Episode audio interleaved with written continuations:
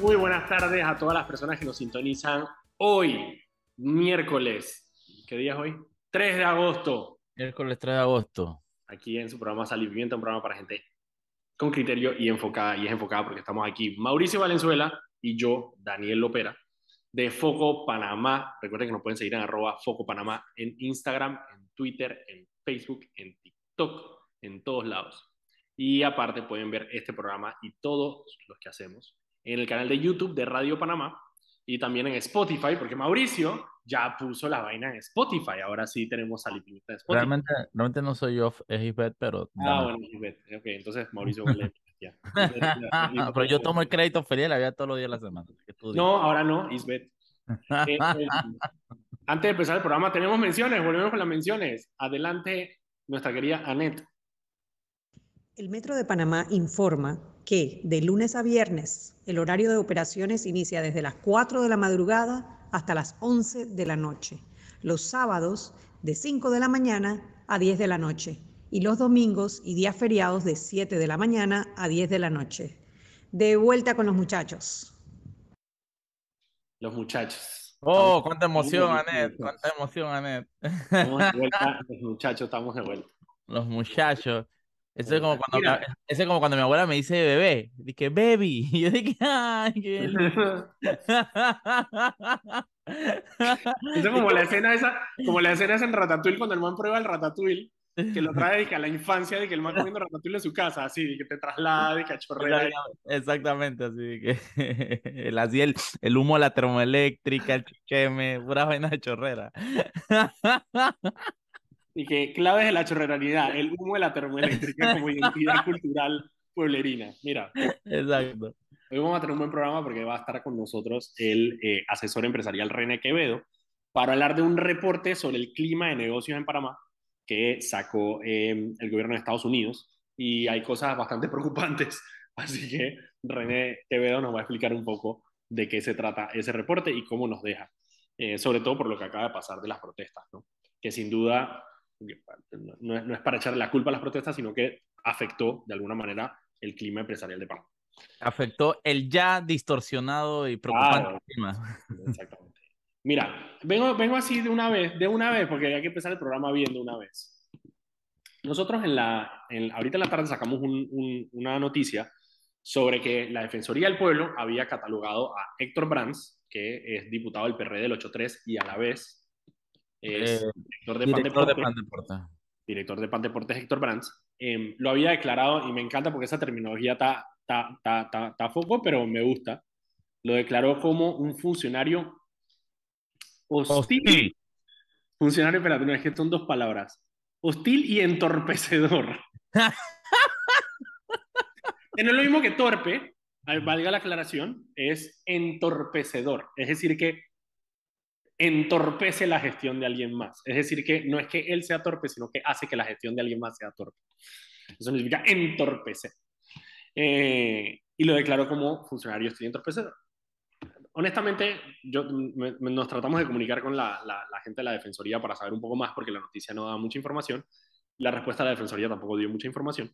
Eh, simplemente se limitaron a decir que eh, lo habían declarado así por, una, por negarse a colaborar en una investigación que hacía la Defensoría del Pueblo y que la investigación tenía reserva, así que no nos podían dar información sobre ni cuándo fue, ni qué fue, ni sobre qué era la investigación. ¿Por qué tenía reserva?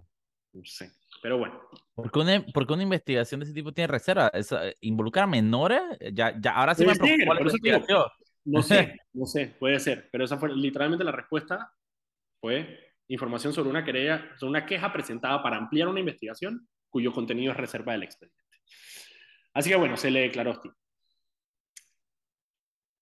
A raíz de eso, el señor Brands, no, ni siquiera el señor Brands, sale un comunicado no firmado eh, de Pan Deportes, donde dice, y aquí es donde viene mi rabia, Héctor Brands, director de Pan Deportes, desmiente declaraciones de la Defensoría del Pueblo. A ver, Desmentir declaraciones no es lo que usted cree que significa, eh, señor Héctor Brands. La Defensoría del Pueblo efectivamente lo puso y lo catalogó como un funcionario hostil y entorpecedor. eso es un proceso que tiene la Defensoría para designar personas de esa manera, porque la Defensoría no tiene mucha fuerza. La Defensoría tiene ciertos mecanismos que le permiten más que todo llamarle la atención a los, a los funcionarios. Eso es lo único que puede hacer la Defensoría. Y uno de esos mecanismos es precisamente esta declaración, donde dicen, hey, este funcionario no está cumpliendo con ciertos estándares o ciertos procesos y por lo tanto lo declaramos como una persona hostil al trabajo que hacemos la Defensoría. Brands es el séptimo que han puesto en esta lista. Hay unos jueces de paz y hay otros eh, directores administrativos que también están en esta lista. Cuando usted sale a decir que desmiente las declaraciones de la Defensoría del Pueblo, eso no quiere decir absolutamente nada, porque no es que la, no es que la declaración de la... Eso, eso, eso, eso, eso es como cuando en Foco sacamos algo y le ponen un letrero y que es falso y ya que ya es falso, porque mira, tiene un letrero de falso, le puse un letrero de falso. O sea, no el hecho de que Brands diga... Es que, no, es que Brands, ¿qué es lo que está diciendo él que es mentira? Es que eso es lo que no entiendo. ¿Es mentira que lo pusieron en esa lista? No, efectivamente no es mentira. La defensoría, la defensoría lo puso en esa lista. Eso no es mentira. Puede que no estés de acuerdo sobre las razones por las cuales te pusieron en esa lista. Y Perfecto. No tengo ningún problema con eso. Puedes emitir no es desmentir a la defensoría. Exacto.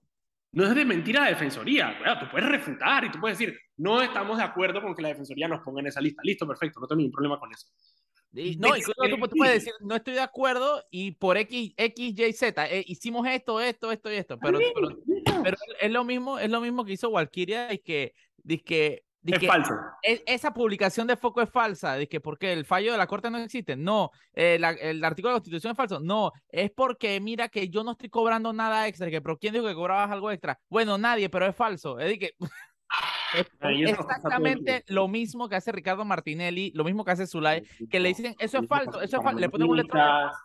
Es, es, es, es, el, es, es, la, es, la, respuesta natural de, este tipo, de, este tipo, de gente. Y bueno, se te olvidó cuando, ahora que estabas diciendo el, el, ¿cómo se dice? El perfil de Héctor Brown, se te olvidó que es un héroe por Panamá. Es un héroe por Panamá, de verdad. Un, héroe, por Panamá, Buenos héroes esto, ¿ah? Me gustaría saber El héroe por Panamá, Héctor Brands. El héroe por Panamá, Héctor Brands. Fue declarado, mira, el titular lo hubiera puesto así. Eh, tal lo podemos hacer. se puede editar. Así que nada, simplemente quería empezar con eso porque honestamente me da rabia que utilicen esa terminología. Señor Brands, quien sea que lo tiene usted eh, manejándole la, la, comunicación en el Instituto de Pandeporte, que probablemente no lo haya puesto él porque así funciona esto y normalmente se lo ponen desde presidencia. Boris, ajá. Eh, Boris. Eh, son los que ponen los funcionarios. Por favor, diga a la presidencia que le mande a alguien más. Porque claramente desmentir una publicación, desmentir a la defensoría, no significa lo, usted, lo que usted cree que funciona. ¿Qué significa, perdón? Tengo otra noticia. Sentenciaron a 15 años de prisión a Eduardo Macea, alias Marshall, uno de los capos del narcotráfico en su momento en Panamá, en el 2019 más o menos. No sé si ustedes se acuerdan, pero en el 2019 hubo una vaina donde hubo una balacera bestial en la calzada Amador. Y la balacera se da porque unos policías que estaban haciendo tabores de vigilancia, em, en un momento tomaron la decisión de, estaban solamente vigilando a Marshall, tomaron la decisión de enfrentarlo. Marshall logró, él estaba saliendo del Cosway de su apartamento en Amador. El man eh, vivía en un apartamento, era el que, eso era, vivía en un apartamento en Amador, él iba saliendo de Amador, los policías lo enfrentan, él da la vuelta, todo esto, balacera, persecución en Amador, llega a su edificio, y cuando los policías van a enfrentarlo, la seguridad del edificio, lo que ellos pensaban que era la seguridad privada del edificio, empezaron a dispararle a la policía de vuelta. Más después en la investigación, lo que, lo que se determinó es que Marshall había contratado a las personas de seguridad del edificio, pero en realidad eran personas que trabajaban para su, para su organización. Y tenían claro, cuando se fueron a dar cuenta, eran seguridad del edificio que tenían, dije, Glocks, ¿sabes? Dije, 15 ahí. No hay seguridad de edificio en Panamá que cargue una Glock, por eso me andan con sus 38 toxidados que ahí. Estos manes tienen unas Glocks.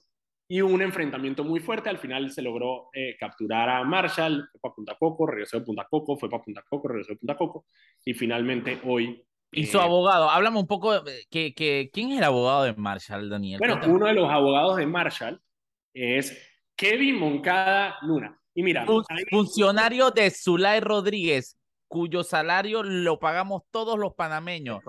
Literalmente, todos los panameños le, para, le pagamos el salario a, a un abogado de narco, a un narco abogado. ¿Qué, qué foco? El tipo, y, y, lo más triste, el tipo ni el tipo usa en tiempo laborable, el man de que, de que día de la mañana, un martes, el man que presentando recursos a, a, favor de los narcos y vaina, es un descaro muy grande y está en la planilla de Zulay Rodríguez. ¿Les extraña? Porque a mí no. Correcto. Y una de las... Eso fue, eso fue un cuchillito. ¿Qué cosa? Eso fue un cuchillo, ¿qué fue? Ah. Pensé que había sido como afilando un cuchillo. Dije, bestia, se puso violento, Mauricio. No. Ahí la, ahí la controversia es que nosotros con Kevin Moncada tuvimos una controversia porque nosotros sacamos un, un, un, un, post que decía precisamente que él había presentado un habeas corpus a favor de unos reos que estaban en Punta Coco. Eh, entre ellos estaba Marshall. Eh, y él salió a decir que él no era su abogado. Y ese era su argumento, que dice que una habeas corpus lo podía presentar cualquier persona. Ay, me acuerdo. Nos, ¿Esa demanda todavía está por ahí o ya lo No, él nos denunció ante el Ministerio Público ah. por haber, por, incluso, fue por, por amenaza, no, no, me acuerdo cuál es el delito, pero es amenaza contra la vida, básicamente. Nosotros habíamos atentado contra su vida al ponerle esa información. Si hay algo que atenta más contra tu vida, es andar representando narcos. Representando narcos. Eh, mira, mira, Kevin. Este, bueno, mira, hoy, yo... precisamente ayer, que se puso una anuncia, porque toda esta vaina de, de, de, de, Marshall ha sido bien rara, porque Marshall, él lo condena, bueno, y ahí la, la noticia la prensa lo detalla, lo condenan porque él, cuando lo agarran, encuentran en la casa 300 mil dólares de efectivo y drogas. Los tres jueces dictaminaron que efectivamente el Ministerio Público tiene suficiente evidencia para condenarlo y lo condenaron a 15 años. Los abogados de él entre ellos el equipo de abogados está Kevin Caluna, salen a alegar que la misma droga ya se había condenado a alguien más y que esa droga no era suya y que no tenía nada que ver con eso. Y que bueno, la encontraron en su carro, en su casa. Es porque la, la, policía ya le estaba montando, o sea, el enfrentamiento se da porque la policía le estaba montando vigilancia porque claramente ya sabían quién era Eduardo Macea Marcha. Entonces salen ellos y denuncian básicamente a los fiscales, eh, diciendo que los fiscales están amañados, lo que sea. Tal. Esa noticia de los abogados, digamos, quejándose con los fiscales, salió en varios medios, propiedad de Ricardo Martinelli. En los medios de Ricardo Martinelli y de Zulay Rodríguez. Y en, y en, muchos otros medios. Eh, entonces, parte, del, parte del, del, tema ahí es cómo se amplifica este mensaje de ellos salir a decir que, que, que, el tipo es inocente, porque el tipo ya fue condenado. Ellos dicen que va a ir a casación y pueden hacer todo lo que quieran.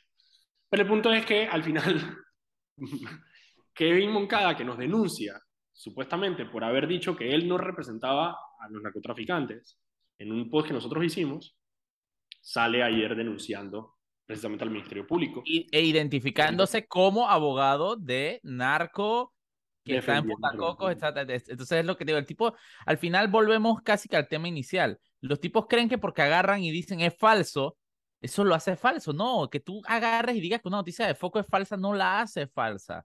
O sea, te hace a ti falso, porque literalmente Kevin Moncada sale diciendo que él no es abogado de narco mientras representa a narco, mientras defiende, mientras eh, presos de Punta Coco. Y una de las vainas, una de las vainas del periodismo es que al final, en la mayoría de las ocasiones, el tiempo te da la razón.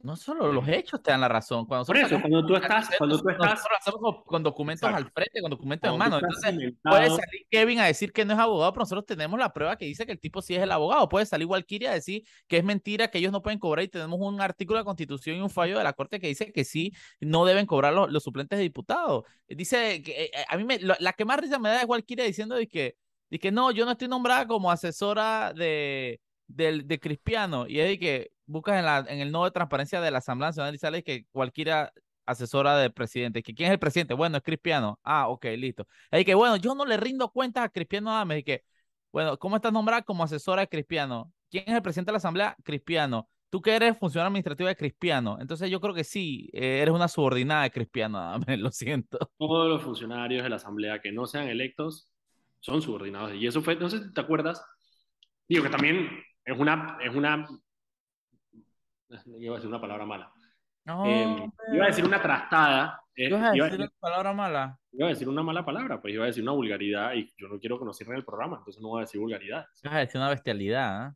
Pero básicamente es una trastada porque no sé si te acuerdas que en un momento le, le, le hicieron esa, esa ese, esa, esa muestra de poder a uno de los funcionarios de, eh, del despacho de Gabriel Silva, que, que, trabajaba con él, donde Pineda básicamente se paró en la comisión y le dijo, ¿para quién tú trabajas?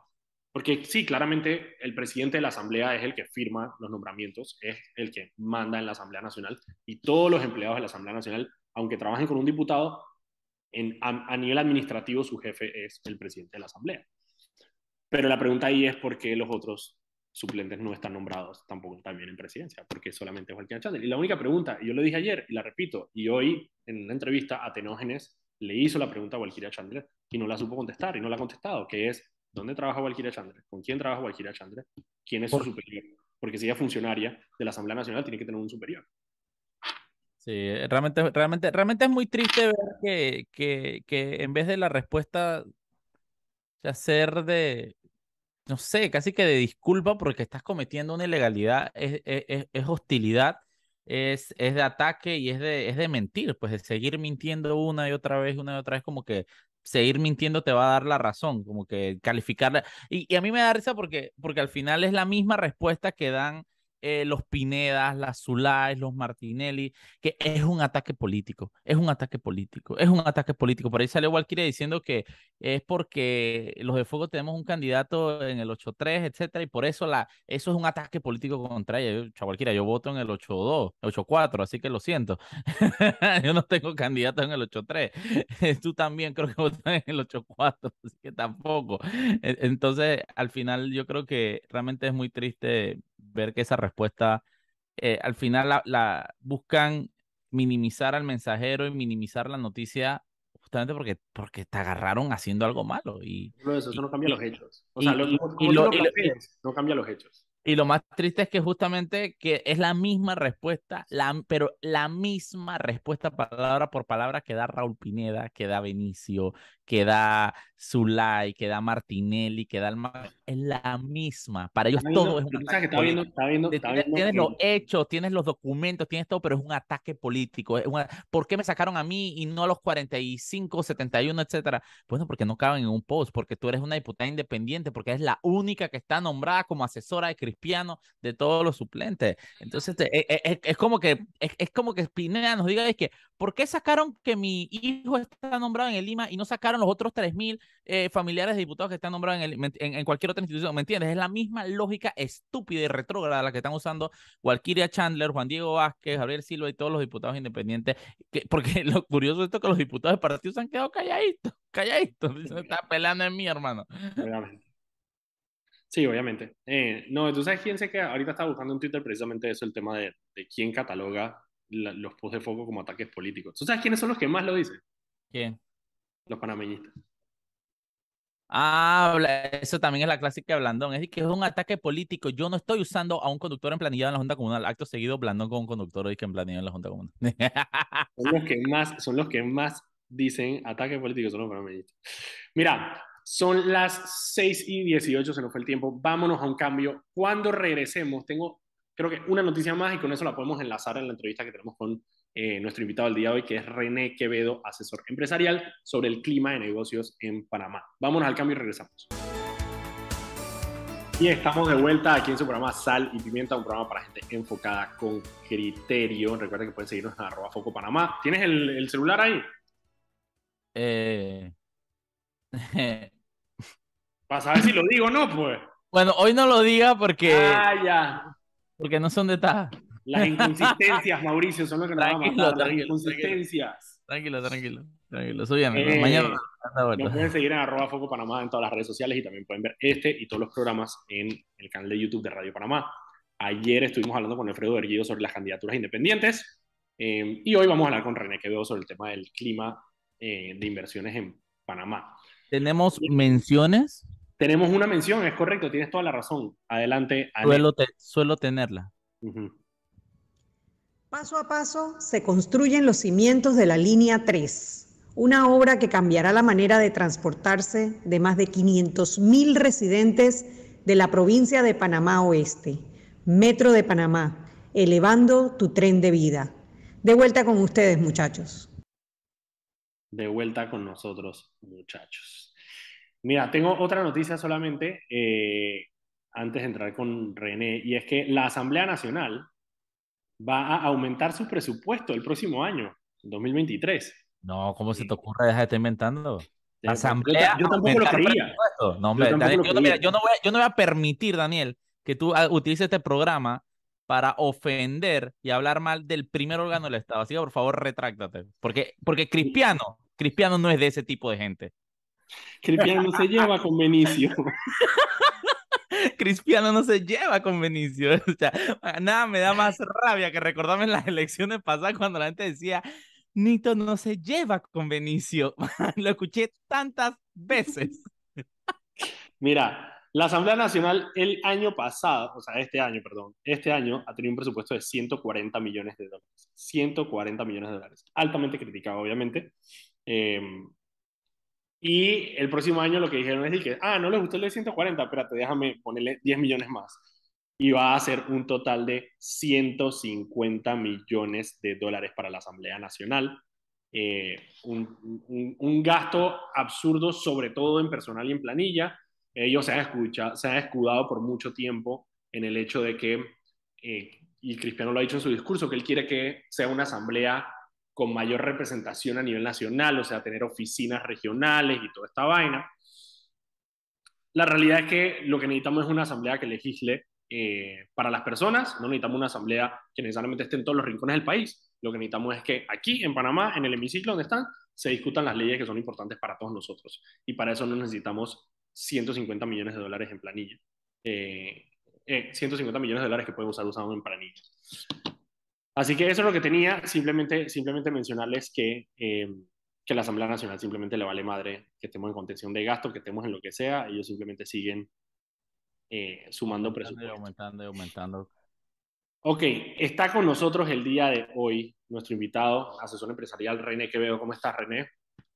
¿Qué tal, Daniel? Hola, Mauricio. ¿Cómo están ustedes? Gracias por la invitación bastante bien, pero como siempre, cada vez que invitamos a René Quevedo, estoy bien hasta que René Quevedo empieza a tirar cifras y entonces me y, no, y, no, y, nos hace entender lo mal que realmente Exacto. y entonces me empiezo a preocupar. O sea que ahora mismo estoy bien, René. Ahorita como en media hora vamos a ver cómo estoy. René, mira, te quisimos invitar al programa porque salió un reporte sobre el clima financiero en Panamá.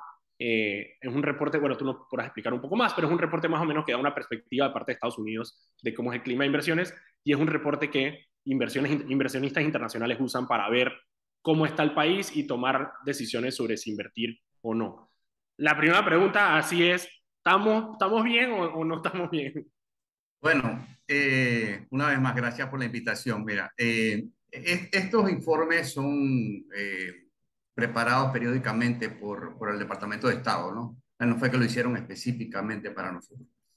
Eh, y lo hacen para todos los países, si no la mayoría.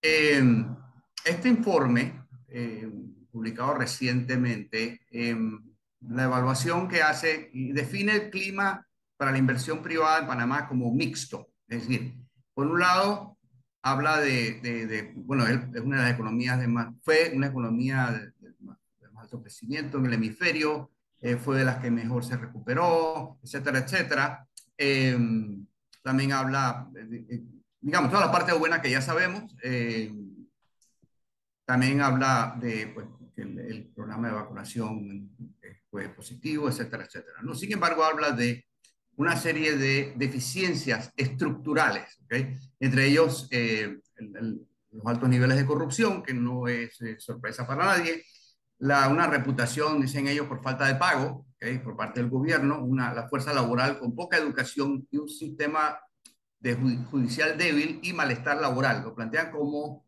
eh, fallas estructurales. uno de los temas que, que, que menciona también, obviamente, es la presencia de Panamá en la lista gris del GAFI, ¿no? Eso es un tema, eso es la espada de Damocles que tenemos.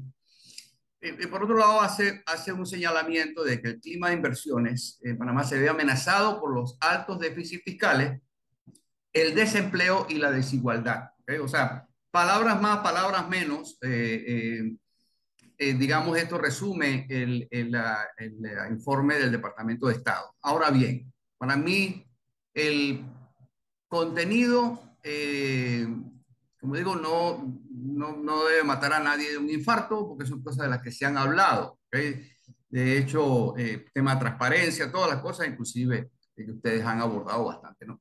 Para mí lo significativo ¿okay?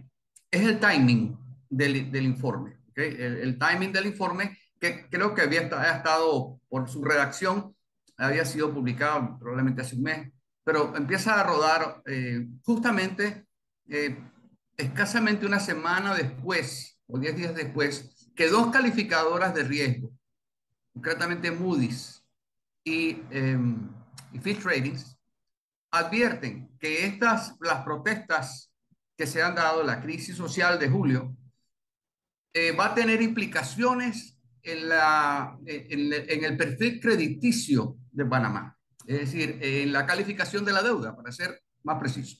¿Y, cu y cuando, una consulta, ¿y estas calificadoras cuando, cuando ellos tienen un, yo realmente no sé mucho de esto, pero ellos tienen un momento en el que emiten la, la calificación, entonces podemos sí. esperar que va a haber un, un, un downgrade, por ejemplo, en la, en, en la calificación de Panamá?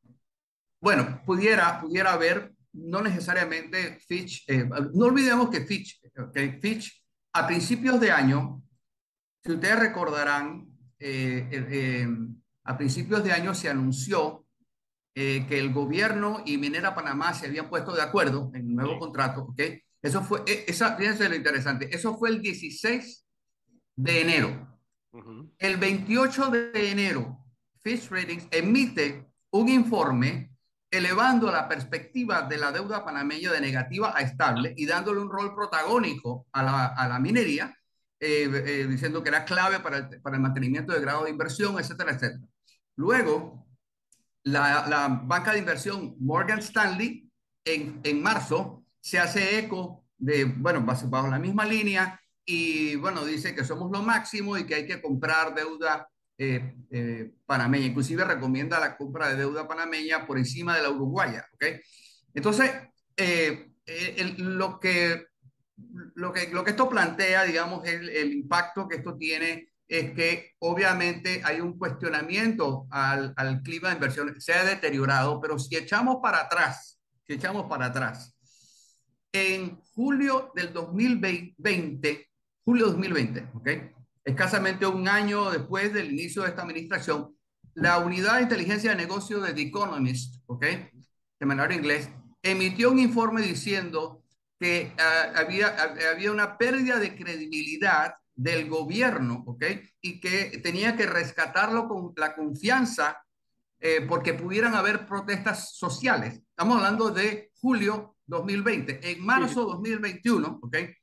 En la misma unidad de, de inteligencia de negocio eh, de The Economist emite otro informe diciendo que la pérdida de gobernabilidad y la incapacidad del gobierno para atender presiones populistas eran un alto riesgo para, los, para la inversión extranjera en Panamá. Entonces, eh, ahí entra, digamos, toda esta... Muy puntual, digo, es muy, es muy puntual la, la, la, la, la observación, ¿no? ¿no? No es nada muy genérico, es literalmente no. se va directo al grano. Sí, e, entonces a lo que voy es que estamos viendo un proceso de deterioro en el clima de inversiones en el país y lo estamos, lo estamos viviendo y eso obviamente en mi ángulo del empleo, eso lo estamos viendo en el empleo. ¿okay? Eh, a pesar de los nombramientos en la planilla estatal, que obviamente han sido bastante este, discutidos en los medios, eh, ha habido una vorágine de nombramientos. A pesar de eso, entre enero y junio de este año, ¿okay? Mitradel tramitó 42% menos contratos laborales que en el mismo periodo del 2019, 42%. Entonces, en la empresa eh, privada. En, en, general, en general, en general, obviamente la caída en la empresa privada eh, es muy, muy, superior porque los, los, contratos incluyen también funcionarios, ¿no? Entonces, okay. eh, si no hay inversión privada, no hay generación de empleo formal. De hecho, entre octubre del 2021 y, y abril del 2022 se generaron más de 100 mil empleos, ¿okay? Eh, pero la mayoría fueron informales. El desempleo baja porque aumentaron los informales y aumentó la planilla estatal. ¿okay? Hubo, sí, eh, eh, empleos asalariados que se crearon, sí, pero para ponerlo en proporción, ¿ok? Se generaron 38 mil nuevos empleos asalariados en el sector privado. De esos, solamente 7.600 son permanentes, ¿ok? Versus 60 mil informales, ¿ok? Matemática simple. La proporción es de 1 a 8, ¿ok? Entonces, eh, mientras, si hay demanda ¿okay? y no hay inversión privada, eh, sea extranjera o sea nacional, vamos a generar empleo informal. Entonces creo que eso es un poco eh, la, la, situación que está planteada en este momento. Necesitamos rescatar la confianza. no hay empleo formal porque no hay confianza. Sí, pues, algo, algo, algo, que yo no, no entiendo y tal vez usted nos pueda ayudar a, a, explicar. ¿Qué tan normal es que los, país, los países eh, midan el empleo informal como, como si fuera empleo como tal, ¿no? Eh, y, y, qué tan sano es que un país lo haga, porque si, si cabe dentro de, de, de, estar empleado, estar vendiendo cosas desde la casa o en la calle, yo creo que no es, no es una métrica completamente de fiar, ¿no?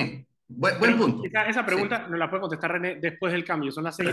Vámonos al cambio y cuando regresamos, la respuesta a la pregunta. Gracias. Perfecto. Vámonos al cambio. Y estamos de vuelta aquí en su programa Sal y Pimienta, un programa para gente enfocada y con criterio. Recuerden que pueden seguirnos en arroba foco Panamá. Y ahorita mismo Anet tiene una mención para nosotros. Adelante, Anet. El Metro de Panamá insta a todos sus usuarios a cuidar sus instalaciones, manteniendo siempre todos los espacios limpios. ¿Escucharon, muchachos?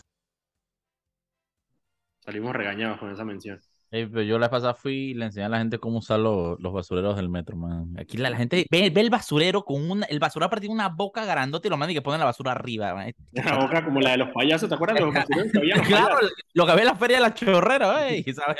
Sí, pero bueno, antes de irnos al cambio, eh, le hicimos una, una pregunta al señor Quevedo, eh, que, ¿qué tan normal es que los países utilicen el empleo informal como, como, como empleo, como, como una medida de, de, empleo y qué tan sano es, porque Panamá, hasta la persona que te vende chicle en el semáforo lo califica como, como empleo. Entonces, cuando tú ves las cifras de desempleo son bajas, pero cuando ves la cifra de empleo informal son altísimas, que pueden contar desde el pequeño empresario que tiene algo más serio ahí, tal vez no muy establecido, pero serio, hasta literalmente la persona que te puede vender un periódico en la calle, ¿no? Sí, sí. Bueno, primero, esos son criterios de la Organización Internacional del Trabajo, ¿no? Ellos definen, para ver, empleo formal es empleo emplanillado. O sea que si no estás emplanillado en ningún lado, eres informal. La, manera bien más sencilla de explicar esto. Ahora bien, ¿qué incluye este, este uno?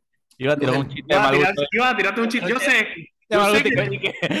Y que, que, Walkiria no es un empleo informal. no, no, no. todos los, los, funcionarios públicos son formales. Ah, ojo, que consta. Claro, bueno, claro. Ok, ahora bien, ¿quiénes son los informales? Uno, los empleados el sector privado que no tienen contrato laboral. ¿okay? Dos, los independientes, aunque coticen a la caja del Seguro Social, le paguen impuestos. Yo soy informal, yo tengo 26 años con mi empresa de consultoría, pago impuestos, tengo aviso de operación, tengo todo y yo soy informal. Tres, los patronos con menos de cinco trabajadores son informales. Las empleadas domésticas y los trabajadores familiares. Ese grupo, este lote, ha sido, es y seguirá siendo el motor del empleo en el país. Es decir, ¿por qué? Porque el empleo asalariado se ha venido contrayendo. Entonces, eh, eh, como digo, sí, eh, que me gusta que me llame informal, no, pero bueno, ¿qué puedo hacer? O sea, son criterios de la, de la Organización Internet, de la, de la UIT.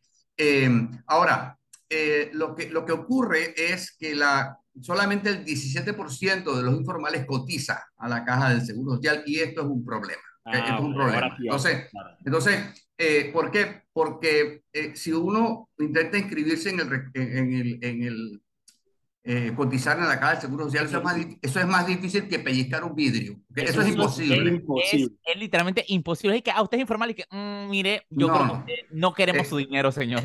no, entonces, sí, entonces, es como que, o sea, entonces, ¿qué, qué pasa? La, la, a ver, y, digo una cosa, ¿no? Y, volviendo al tema este del clima de negocio. Si nosotros no generamos eh, eh, inversión privada, ¿okay?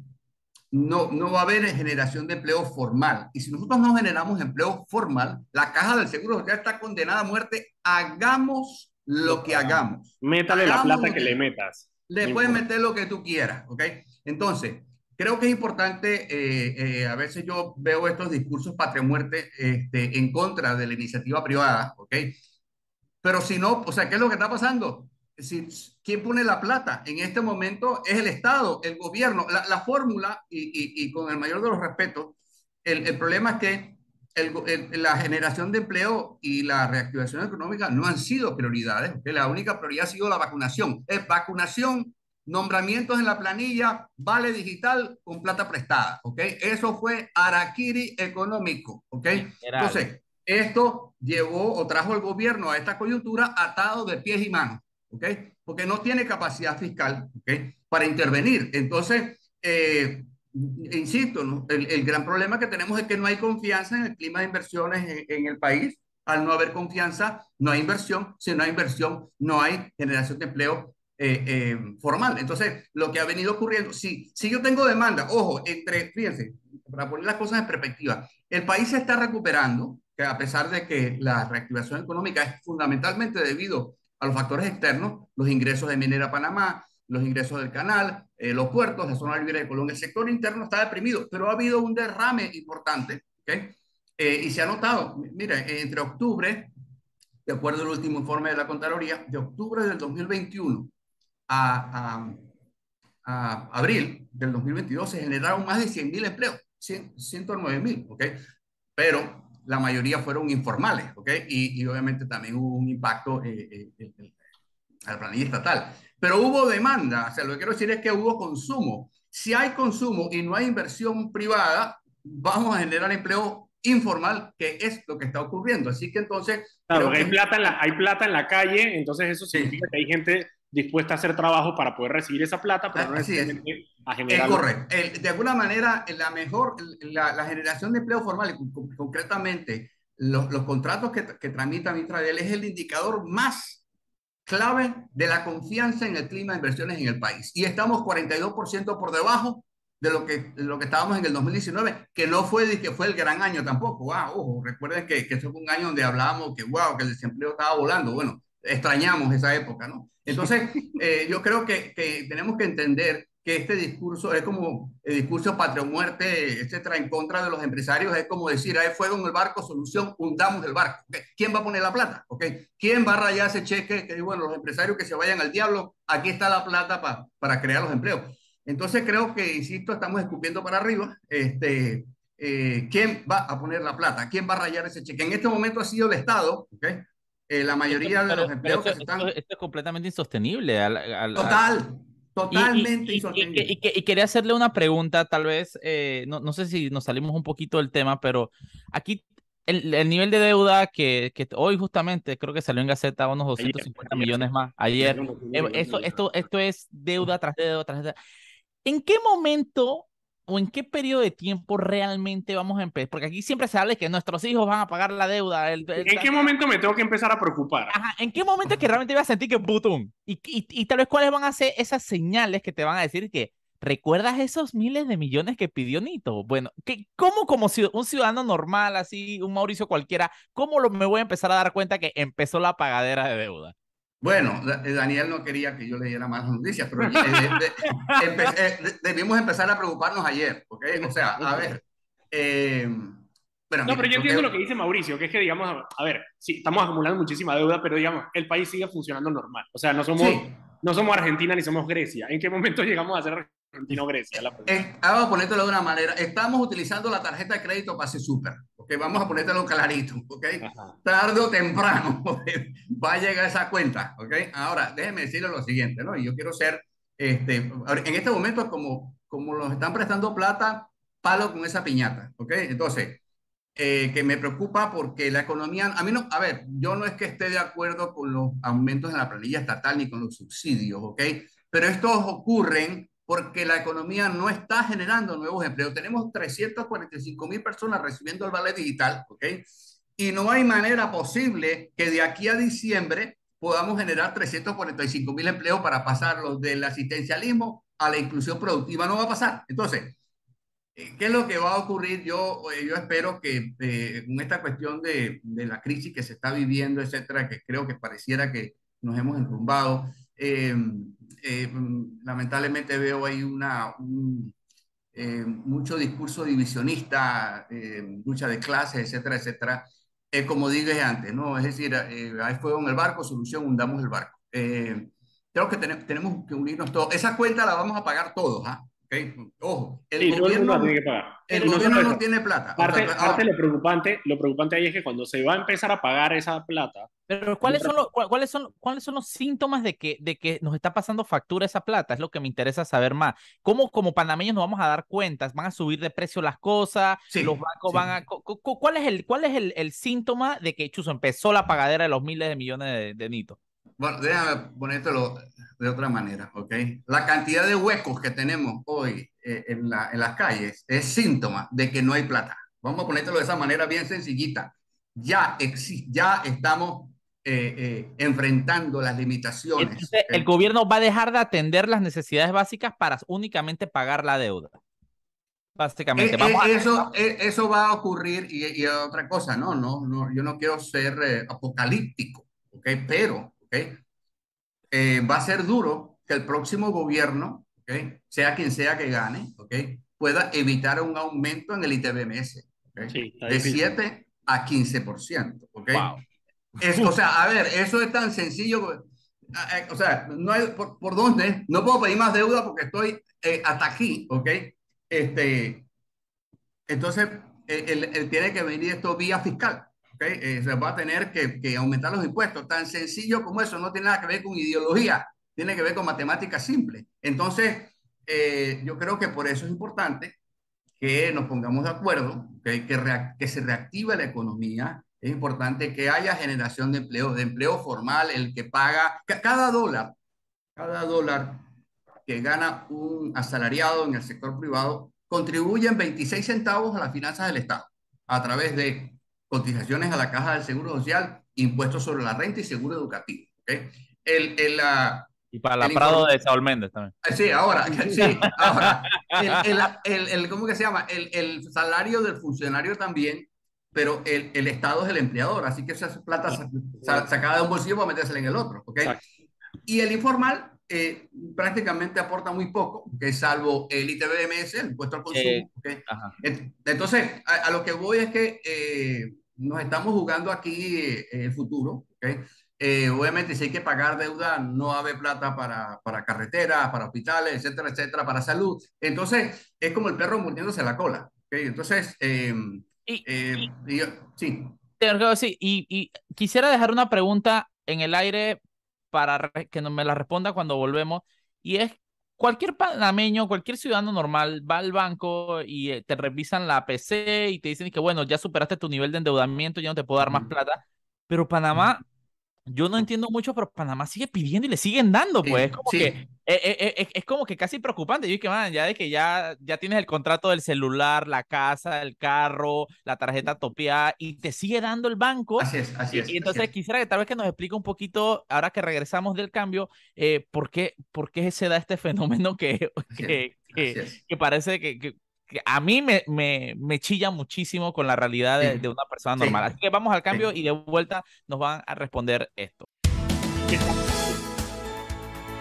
Y estamos de vuelta aquí en su programa Sal y Pimienta, un programa para gente enfocada. Y con quién voy a saltarme la intro porque nos quedan solamente nueve minutos. Mauricio hizo una pregunta antes del cambio a René que fue, cuando tú eres una persona como tú y yo normal y tú tienes, debes el carro, la casa, la tarjeta, la vaina, llega un momento donde tú llamas a muebles a la mueblería y vas a pedir un crédito y te dicen, lo siento, pero usted ya no aplica para créditos. ¿Cómo pasa eso con los países? Sí, bueno, no es muy diferente. ¿okay? A ver, la, solo que la relación que se mide es la relación entre el endeudamiento y el Producto Interno Bruto, ¿no? la relación que llaman eh, deuda PIB. ¿okay? Ahora bien, es ahí donde entra ¿okay? la importancia del grado de inversión. ¿okay? En este momento, o sea, es más, Panamá ha colocado las emisiones de deuda, pero, o sea, eh, no, ha salido a la calle, ya las colocó. Entonces, creo que eso es una ventaja de la cual eh, no podemos abusar. Eh, tenemos que, ya no, la deuda se fue el diablo, ¿okay? hay que pagarla. y entonces creo que es importante, para nosotros es absolutamente clave mantener el grado de inversión. Por eso es que estos señalamientos del gobierno americano y de estas calificadoras de riesgo deben servirnos como señal de alerta no tenemos que mantener ese grado de inversión. ¿Por qué? Porque si nos lo quitan, por la razón que sea, o desmejoramos esa calificación, aumenta el, costo del dinero, ¿ok? Uno. Dos, no olvidemos que la, la, Reserva Federal acaba de aumentar las tasas de interés y esto viene para acá también. Entonces, eh, ¿qué va a ocurrir? Eh, pues pagar la deuda no va a salir más caro, entonces va a haber más plata para hospitales, para carreteras, etcétera, etcétera. Entonces, esto, como dije, esto es el perro mordiéndose la cola. A todos nos interesa. ¿Cuál ha sido realmente el, el, la, la, columna vertebral del atractivo eh, panameño para la inversión extranjera? Ha sido su estabilidad social, política y económica. Y le estamos perdiendo. entonces, ¿qué ocurre con todo esto? Eh, por eso es que a mí me preocupa un poco la ideologización de la, de la coyuntura. Eh, aquí, si esto se va a pique, nos vamos a pique todo. Estamos peleándonos las sillas del comedor del Titanic. Entonces, creo que eh, nos conviene a todos ponernos de acuerdo. no tenemos que ser amigos, ¿ok? pero tenemos que ponernos de acuerdo. ¿okay? Pero es súper interesante eso que dice, que okay, básicamente mantenemos esta estabilidad eterna y siempre somos como bien vistos justamente porque dentro de todo lo malo, Panamá no hay todas estas protestas masivas, no hay estos cambios drásticos en, en, modelos económicos y sociales, entonces es como que es un país bastante estable y siempre lo decimos hasta políticamente. Aquí, aquí, te salen y que no, que el PRD es de izquierda, no sé qué, todos son la misma vaina. entonces, literalmente por primera vez en mucho tiempo se está sintiendo que, el, que no, no hay control, que, que, hay, que hay una posibilidad de que se salga de control Panamá. Y eso, digo, yo tengo ya 12 años trabajando como periodista eh, y, y, realmente nunca lo había sentido de esta forma. Y han habido protestas más fuertes en cuanto a violencia, pero no protestas tan fuertes en cuanto a fortaleza del mensaje como las que se vivieron en las últimas semanas. Con tanto apoyo con tanta dispersión geográfica eh, y con tanto, digamos, o sea, la gente que estaba en la calle estaba verdaderamente muy enojada con una generalidad de, o sea, cosas, ¿no? Las protestas del, seguro del 2005 fueron por el seguro y las protestas cuando la ley chorizo eran por la ley chorizo. Esta vez, Mauricio y yo, era por todo. Era por todo. O sea, tú le preguntabas a la gente y cada uno te daba una respuesta diferente. Sí, no olvidemos que eh, eso se venía, eh, e, esta crisis, mm, eh, a ver, era tan predecible como previsible, ¿no? Es decir, esto no lo ocasionó ni la fiesta del Macala, eso fue, lo que, eso fue lo que detonó, ¿ok? Eso es como pasó en Chile, si recuerdan, en Chile lo que disparó toda la hecatombe fue el, el aumento de, de bus. sí, del metro, ¿no? Entonces, eh, eh, creo, creo que entonces tenemos que entender que estábamos jugando, deshojando la margarita con una bomba molotov, okay, que cualquier cosa iba a disparar esto, y así fue, así fue. Entonces yo espero que reencontremos el camino por el bien de todos, ¿ok? Este, pero ojalá no sigan estos elementos de, de perturbación abanicando esta división, este, porque o sea, hay algo, eh, insisto, no tenemos que ser amigos, pero nos los hemos llevado bien. Entonces creo que mantengamos esa paz, ¿ok? Eh, y echemos el país a andar.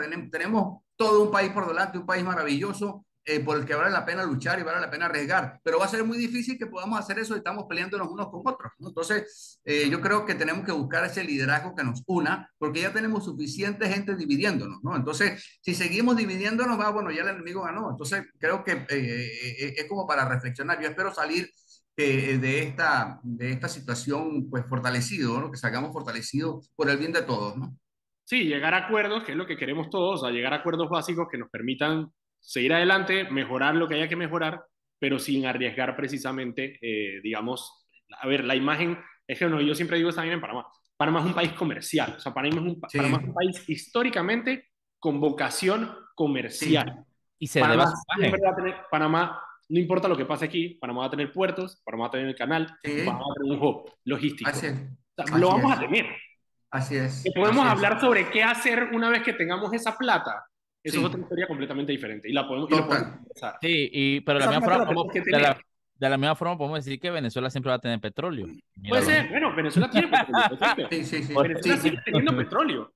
Exactamente. O sea, y sigue siendo un país extractivista. Eso no ha cambiado. Lo que sí cambió fue qué se hizo con la plata una vez que la tenía.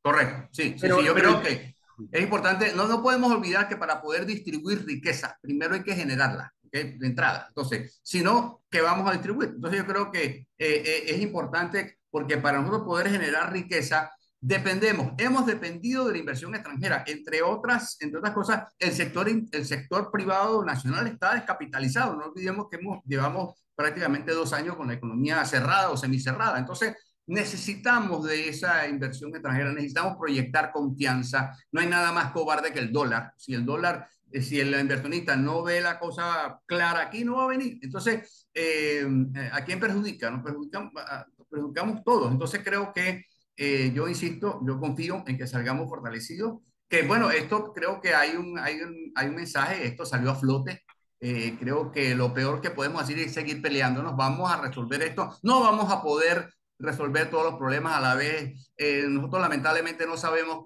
cuál es el problema, pero siempre sabemos quién es el culpable. Pronto vamos a terminar culpando a los españoles porque descubrieron América, por Dios. Entonces, creo que tenemos que ponernos de acuerdo, ¿ok? Este, en, en que todo esto depende de todos. Aquí necesitamos todos, los ricos, los pobres, los de derecha, los de izquierda. Todos hacemos falta, todos somos parte de esto. Bueno, tremendo mensaje para terminar esta, esta entrevista. Muchísimas gracias a muchísimas gracias a René Quevedo que nos acompañó el día de hoy para abrirnos los ojos un poco sobre temas de empleo. Para preocuparnos, que eso es lo que hace René Quevedo cuando viene acá. Oye, no, quiero, quiero terminar con un mensaje de esperanza. O sea, yo creo que en realidad si nos unimos todos, okay, que es la parte más difícil, eh, oye, perdona, eh, definitivamente el cielo es el límite, ¿no? Pero ahí está, ahí está el lío. Tenemos demasiada gente abanicando nuestras diferencias y necesitamos gente que nos, que nos convenza de que es más lo que nos parecemos que lo que nos separa, ¿no? Yo, yo, te, yo tengo un muy buen amigo cubano justamente que, que ahora está en Cuba de vuelta, pero que él tenía un dicho que decía, el problema aquí es que hay unos que están en contra de la guerra y otros están a favor de la paz. Al final están del mismo lado y no se dan cuenta. Así es, así es. Eh, tremendo programa el día de hoy. Me voy ahora, me acuesto, miro el techo profundamente y seis horas así mientras salen las limitas. Pero bueno, eso es lo que nos toca nuestra realidad. Muchísimas gracias y nos vemos y escuchamos el día de mañana por Radio Panamá 94.5. Que tengan buenas noches. Cuídense, hasta luego.